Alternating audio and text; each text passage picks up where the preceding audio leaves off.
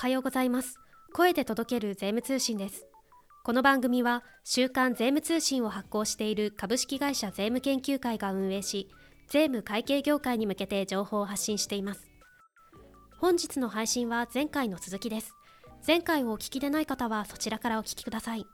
そうしましたら3つ目に行かせていただきます。これはまあちょっと変わった金言なんですけどね。これはまあ松宮先生が言われたんじゃなくてまあ、松宮先生と当時一緒に私にご指導くださった、まあ、移転科学税制の担当のマイケル・タバート先生の金言です。でちなみにまあ30年史の中では T 先生として表記させていただきました。非常に短い金言なんですけどもね。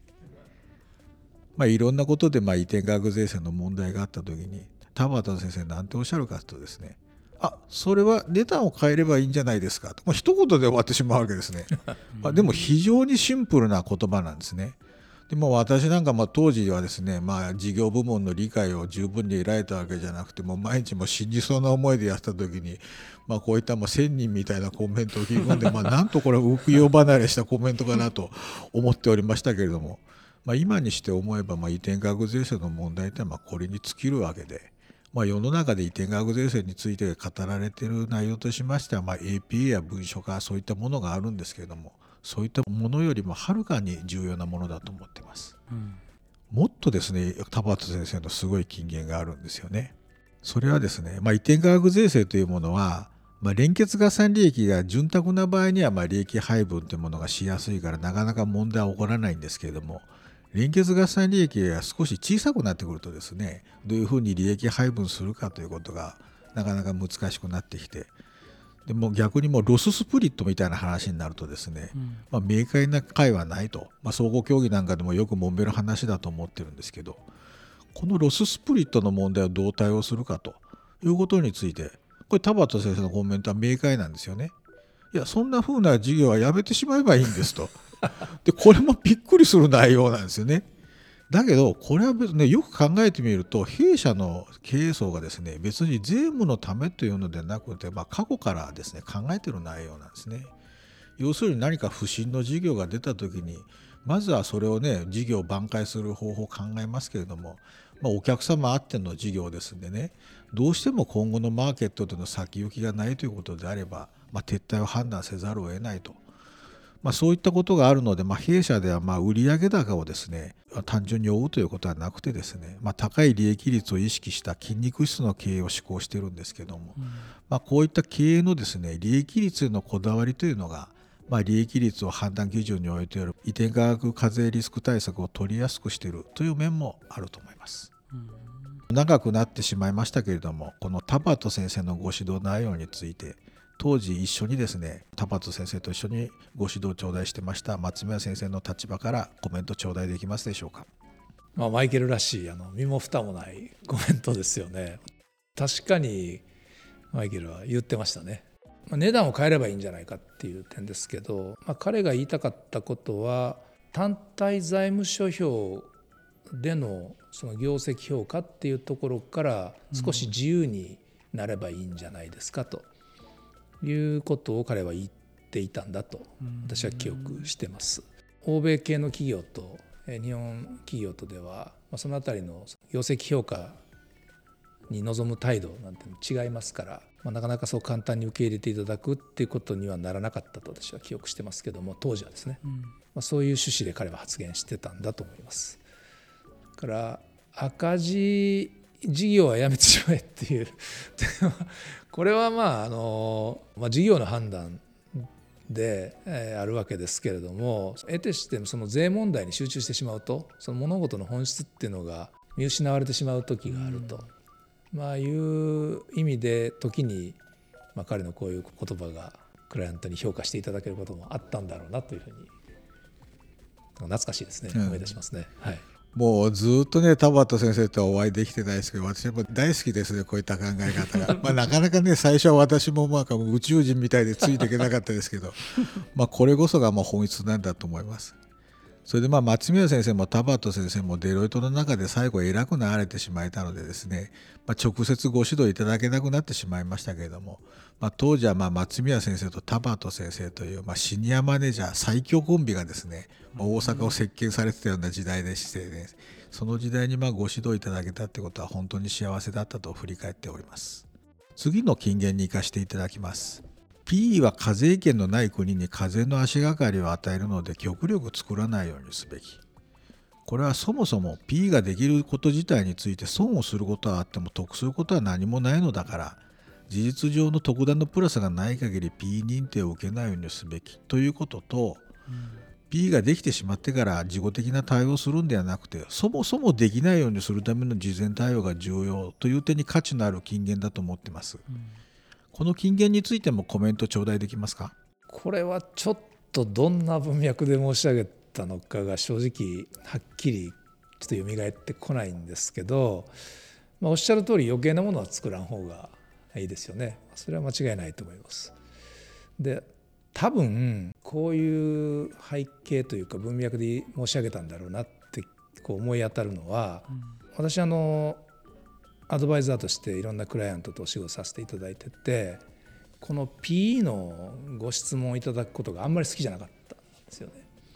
で境界線事例をいただくと、まあ、現地その進出国の専門家にこれ聞くことになります。まあ、そうするとタックスのプロっていうのはみんな保守的ですからリスクを排除できないっていう答えが大体返ってくるんですよね。でじゃあどうしたらいいの？って聞くと、まあ、これも当たり前なんですけど出張減らせとかですね、契約させるなとか、まあ、そういう当たり前の答えが返ってくるわけですよ。それだけで終わったらいいんですけどあのびっくりするような請求書が来たりするんですよ ね。でクライアントとが怒りはるわけですよ。で揉めるわけですよ。だから言いましたやんっていう こんなしょうもないのしか返ってきませんよ言うてそれが聞くんですかっていうようなやり取りをよくやってたのであのもうそんなんやったらもう最初から聞かんでいいようにしはったらどうですかっていうことはよく言ってたのは覚えてるので多分そこを渡来さんにも申し上げたことがあったのかもしれないですよね。まあ、これはまあ松宮先生のね基本的なスタンスの一つだと思いますけれども、まあ、ことが起きてから対応するんじゃなくてことが起こらないようになる前に手を打つということのまあ重要性をまあ松宮先生から学んでいたように思います。まあ、PE に限らず CFC 税制に関しても極力課税要件が満たされないように打てる手は打ってきました。まあ、これも先生のご指導のおかげだったと思います。そうしましたらですね金言集はここまでにして次の質問に生かしていただきたいと思います。まず1つ目はですね事業会社は一定以上の時間をかけてどのように税務マネジメントの進化の過程を遂げるべきなのかというまあ非常にまちょっとある種哲学的な話にはなりますけれどもこれなぜお聞きするかというとですね、まあ、ローマ一日にしてならずというまあ有名な言葉がありますけれども、まあ、税務マネジメントや税務戦略に関する一般的な税務専門家のコメントをお聞きするとですね目指すべき完成形のイメージのみを語っていてどうやったらゴールへ近づけるかという点への示唆が乏しい場合が多いんじゃないかなと思ってます。例えば私が顕著だと感じているのは遺伝価格税制に関するリスクは説明されるのに、それに対する対策として、まあ、APA と文書化の話はよく聞くんですけれども適切な税務ポリシーに関する PDCA サイクルの回し方について話をされる移転価格税制の専門家が非常に少ないんじゃないかなと思うんですね。ただ私が幸いだったのはそれに対してま松宮先生をはじめとするデロイトの先生方からはゴールへの近づき方に関するヒントをたくさん頂戴できたと思っています。まちなみにま田畑先生からは初めて会ったその日にそのような気づきをたくさんいただきましたしその後の展開の中でも私が悩んで相談する都度明快な意見を聞かせていただいておりました。また何年かかかってですね移転価格税制対策を進めていたんですね、まあ、そこにまあ少し時間がかかったことは30年史の中でも書いてるんですけども、まあ、松宮先生は本当はですね移転価格ではなくてご自分の得意なタックスプランニングの話に早く移りたかったんだと思うんですよね。ただ当時の私はま移転価格税制対策で手一杯だった私をま黙って見て支えてくださってで弊社の移転価格税制対策に一定の目処が立ち始めた頃に次へ進むべき全部戦略のステージへと手を差し伸べてくださいました。このようにまあ税務マネジメントの構築には一定以上の時間がかかるんですね。しかしまあその中で少しずつ着実に進んでいくことが重要で、まあ、何も王道は存在しないと思ってます、うん。一般によく聞かれるこの種の議論に関して欠けている場合が多いと思うのは時間軸の概念だと思ってます、まあ、これらの点について松宮先生のお考えをお聞かせいただけますでしょうか？これはちょっと渡来さんの記憶が美化されすぎかもしれない あの聞いてて思いましたですけどあの私はプランニングの種はありますよって話は多分してたんだと思うんですけど渡来さんが聞こえないふりをされてたっていうのが多分 あのそういう方が正しいんじゃないかなっていうところもちょっと感じましたけど、まあ、半分冗談で半分本気ですけど その、まあ、移転価格のその PDCA サイクルのところですね。これはあのおっしゃる通りでリスクがあるよって言ってそのそのリスクを遮断するっていう方法である。APA だとか文書化っていうところに一足飛びに行ってしまうクライアントが当時は多かったんじゃないかなと。そこをやはり御社はあの社内でしっかりこのリスクをマネージするっていうことを一番のプライオリティに置いてらっしゃったので多分この PDCA っていうところにあの我々のアドバイスも落ちていったんじゃないかなっていうふうに私は感じます。でそのまあ時間軸っていうところでおっしゃいましたけどもここにやっぱりその渡来さんがやっぱりその自社でしっかり税務マネジメントを主体的にやるんだっていう、まあ、その前提に立ってらっしゃるっていう気がするんですよね。だから答えだけ持ってくるんじゃなくて自分でできるようにアドバイスをしてくださいっていうことをまあ明示的にはおっしゃってなかったかもしれないですけど私たちは多分感じていたので、まあ、それに沿うようにサポートさせていただいたっていうのが多分私たちから見えてる姿で、まあ、さっき申し上げたその冒頭の方にありましたよね。山登りの話ありましたけど、まあ、そこに通じるものがあるのかなというふうに思います。私たちは望まれたサーブの仕方をやったに過ぎなくて、まあ、望まれたのはおそらく渡来さんだったんじゃないかなというふうに思います。これもね冒頭の話とは似てますけれども実に私の気持ちをよく見抜いてそれに寄り添ったご指導をいただけたもんだなと今から思いますし、まあ、私が移転価格税制って死にそうだった頃に、まあ、確かに何かプランニングのネタを、ね、ご提案いただいたような記憶もしますけれども。もうあの頃はもう死にそうに大変でひたすら眠かった日々で なかなかちょっとそこではもったいないことをしてしまったのかなと思ってますけれども一つあの思い出されるのは、うん対話は結構欠かさなかったですよね。はい。我々からも対話を呼びかけさせていただきましたし、うん。それを渡来さんは決して拒まれなかっうんた記憶があるんですね。うん。でこれはあの我々プロフェッショナル外部のアドバイザーとしてはとっても幸せなことで、あそうですか、はい、手前味噌ではありますけど、まあ、そういう対話の重要性っていうことを気づかないプロも結構いるかもしれないですし、呼びかけたとしても答えてくださらない。コース回るんやろとか言われて「こんといて」っていうようなことを言われるクライアント結構多くありましたので、まあ、その対話がやはり途切れなかったっていうところが、まあ、非常に幸せな関係だったなっていうふうに、うん大変ありがたかったなっていうふうにうん、そうですね、まあね、先生が幸せだったって言っていただけるとありがたいけど、まあ、私は幸せだったのは一方的に私の方だと思ってましたけれども、やっぱりね、そういった対話から直接的に学ぶことでですね、うんまあ、それに基づいていろいろものを考えますから、はいそこからまあ将来のね、税務戦略のあるべき姿みたいなものもちょっとずつ考えてきましたんでね、まあ、いろんな意味でそういったコミュニケーションをね、取らせていただくということはありがたかったかなと感謝しております。ありがとうございます。とまあ、今あのお話しさせていただいた通り、まあ、いわばビジネスパートナーのように我々お付き合いをいただいて、まあ、20年間ですねえずっとそばで日東電工さんであったり渡来さんご自身がどんどんその進化するうん。様っていうのをこう本当にあの近くで見せていただけました、まあ、これは本当にあのプロフェッショナルとして、まあ、プロフェッショナル冥利に尽きる、まあ、体験だったなというふうに思ってます。他社さんではあの税務部門がこう、まあ、なんていうんですかね孤独に陥ってらっしゃる姿を我々よく見ることがあったので、まあ、御社では決してそういうことはなくですねあのマネジメントであったり事業部さんの信頼を得て、まあ、全社一丸となってその税務マネジメントに取り組んでおられたようにあの拝見していました、うん、まあ、この結果の日東電工さんは今や日本の税務先進企業の一角を形成しておられると思います。渡来さんがその担当者として一人称でこの旅を始められて、うん、徐々にその経営者や事業部門の認知を得て、まあ、今のステージにたどり着くことができたそのまあヒントというか tips というかですね、うん、そこをちょっと教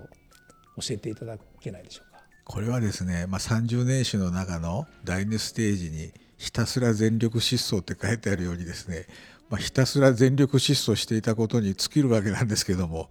まあ、こんなこと言っても何も松宮先生の回答にはならないんでですね少しまあ考えてみるとですね、まあ、こういうことが言えるんじゃないかなと思うのは、まあ、企業というのは当たり前のことですけども人の集合体なわけですね。ですからまあそこで働く人間にとってまあ腹落ちできるようなことがないとなかなか税務マネジメントっていうのは進化していかないと思います。まあ、税務部門でできることっていうのは要するにまあ味気ない言い方すると紙に文字や数字を書くことしかできないわけなんでそれが実際の付加価値をね会社の中で生み出さないと何の価値もないわけなんですね。そうしたらそのキーとなる腹落ちがどうやったら生まれるかっていうことなんですけども、うん、ここでまああえて私が特効薬と思われるようなものを挙げるとしたらですねそれは驚きと感動ということになると思います。税務マネージメントは最終的には課税リスクを生まずにキャッシュを生み出すことを期待されているのですからそのような観点からの驚きそして感動につながる事象を時々生み出すことが非常に効果的です。うん例えば30年史の中にも書かせていただきましたけれども松宮先生からご指導をいただき始めた初期段階における外国税額控除のレビューなどはですね、うん、税務に関して的確なアプローチをするとキャッシュを生み出すことができるということを明確に示すものでですねこういった驚きと感動を時々作り出しながらグループ内の関係者の理解を醸成していくことが非常に効果的ですね。それで一旦その理解がですね醸成されるとねもうどんどんいい方向に働くわけですね。例えばまあよくありがちな話として税務リスクを誰が下げたいんですかと私税務リスクを下げる人イコール税務部門あなた見てる人事業部門みたいな形だとうまくいかないわけなんですね。うん、事業部門がもう自分の事業から移転価格なんてのはリスクが出るわけですから、うん、そのリスクを防ぐことも自分ごとと考えるようになったらどういうことが起こるかというとですね逆に事業部門の人がですねもう例えばこういう問題がありそうだった時にもう自分らはもう事業税務リスク事業から生まれる税務リスクを防ぎたいんだと。だからまあ早くそのソリューションを考えてくれと。こっちへせっついてくるわけになるわけですね。ほとそれでそうするとまあ私たちは必然的に忙しくなりますけれども。まあこれはもう嬉しい悲鳴とも言うべきものでですね。こういうふうになるというのが一つ望まれることではないかなというふうに思ってます。だからその時気になる。なんでそういうふうに事業部門の方が言うかといったらそれはまあもともと腹落ちということがあるからではないかなと思ってます。もともとその価値のある仕事だっていうことをどうやって当事者含め周囲に理解してもらうか、うん、渡来さんは常にあのこのことに心を砕いてらっしゃったっていう記憶があります。ぶれないユーザー目線っていうんでしょうか、うん、まあ、いい仕事をしたら周りは評価してくれるではないと、うん、まあ、マーケティングの今や基本ではありますけれども、税務業務にもやっぱり通じるものがあるように思います。まあ、この姿勢は私たちプロフェッショナル外部アドバイザーもですね見習わないといけないなっていうふうにあの痛切に感じていますまたあの自社対応を基本としつつ要所要所で外部の支援を受け、まあ、成果を上げ、まあ、周りに驚きを生まれるっていう、まあ、その私たちのような外部アドバイザーとの付き合い方、まあ、使い方も新井さん実に長けていらっしゃるように思いますどうもありがとうございます、まあ、そんな大層なものではないんですけれどもありがとうございます。そうしたら次に生かしていただこうと思います。課税リスクの低減だけではなくてですね、合法的な税コスト削減を会社が目指すステージっていうのをどのように導いていくかっていうことが会社としてはね税務マネジメントの進化の中で、まあ、直面する問題なんですね。対談はまだまだ続きますが次回の配信をご期待ください。番組登録は無料でどなたでもご利用いただけますのでポッドキャストアプリからぜひ番組登録をお願いいたします。iPhone をお使いの方は Apple Podcast Android をお使いの方は Spotify や Amazon Music などで登録をお願いいたします。番組では皆様のメッセージをお待ちしております。アプリでお聞きの方は概要欄のメッセージフォームから投稿をお願いいたします。スペシャルサイトでお聞きの方はページ上部の番組へのご意見ご要望ボタンからお願いいたします。それでは次回の配信でお待ちしています。